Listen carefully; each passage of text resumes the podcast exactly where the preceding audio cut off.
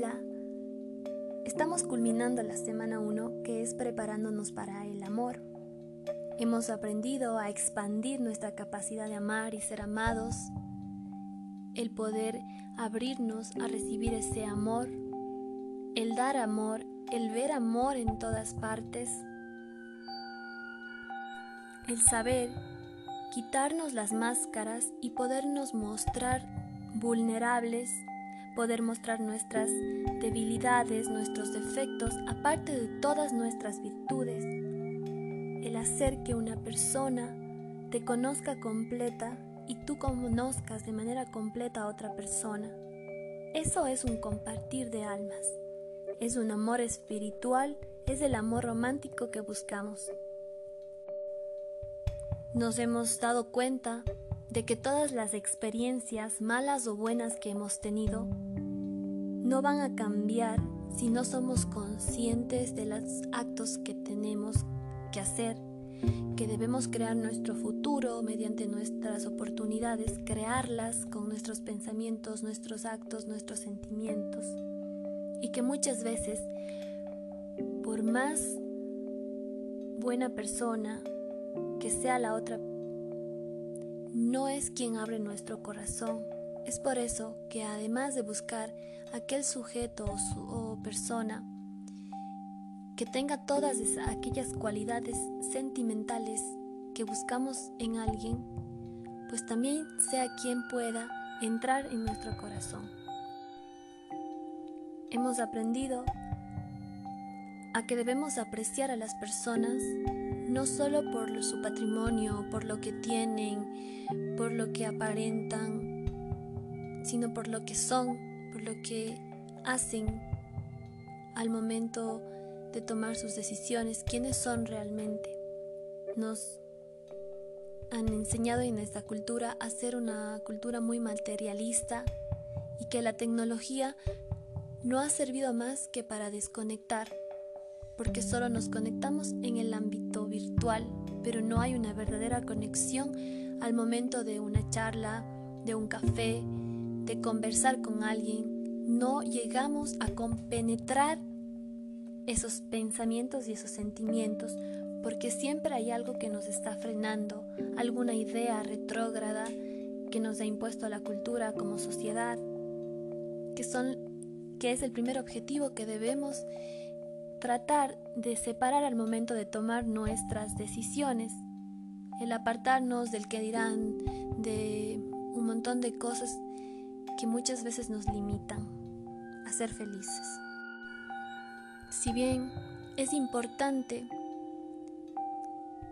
no ser codependientes, el depender totalmente de una persona, mi estado de ánimo depende de esa persona, y he dado todo mi poder, mi control a esa persona, pues eso nos degrada, nos deja sin autonomía propia, pues todos estamos inmersos en una red, todos estamos conectados, es lo que se llama la interdependencia. Yo necesito de una persona en un momento y esa persona necesita de mí en otro momento por distintas cosas.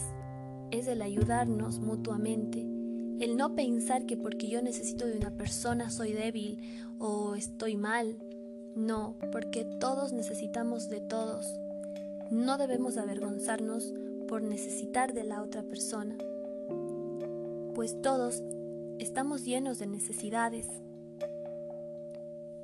Pero debemos buscar a quien sí le importan mis necesidades quien sí quiere preocuparse por mis necesidades y yo lo haré de manera recíproca. No existe ser humano que no tenga necesidades, eso no es normal.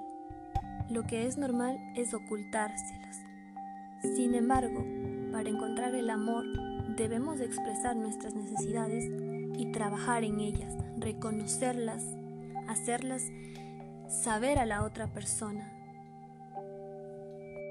pues las necesidades nacen de heridas que nunca cicatrizaron.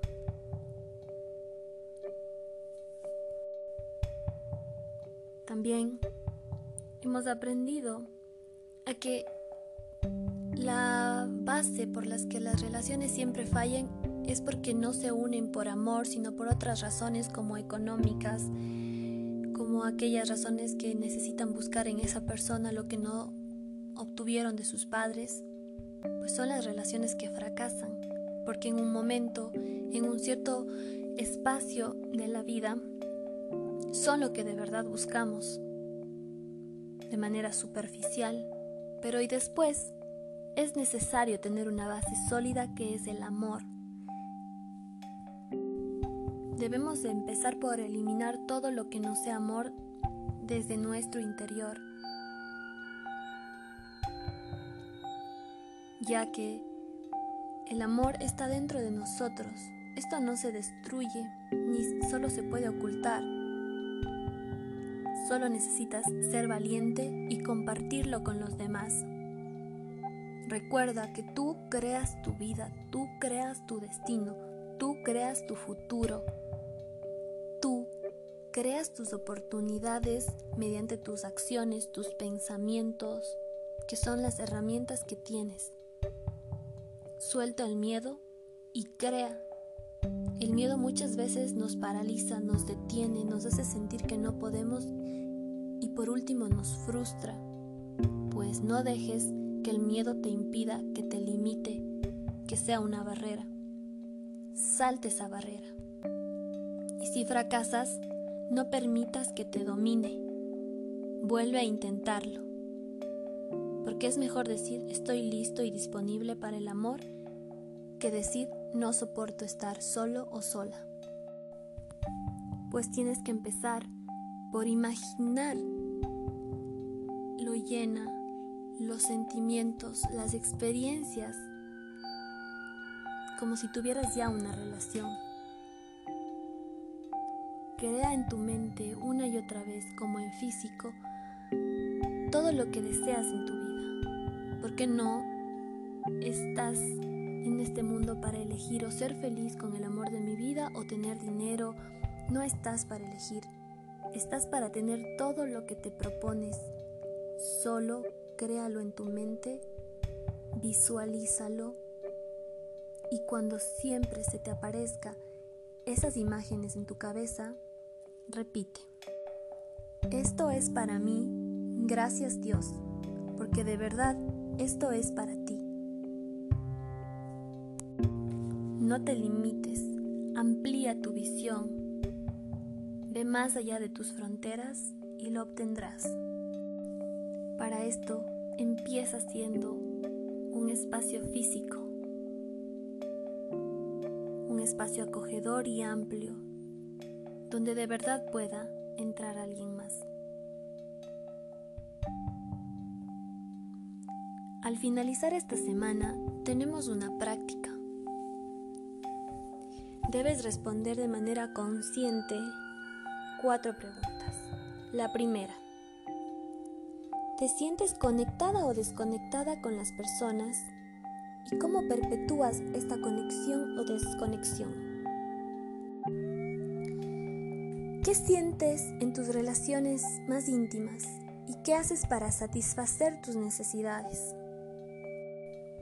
Comparte tu visión de amor cumplido, es decir, tus objetivos, lo que quieres, abarca todo Recuerda no tener una visión minúscula, sino amplia, extensa, donde quepa todo lo que de verdad anhelas.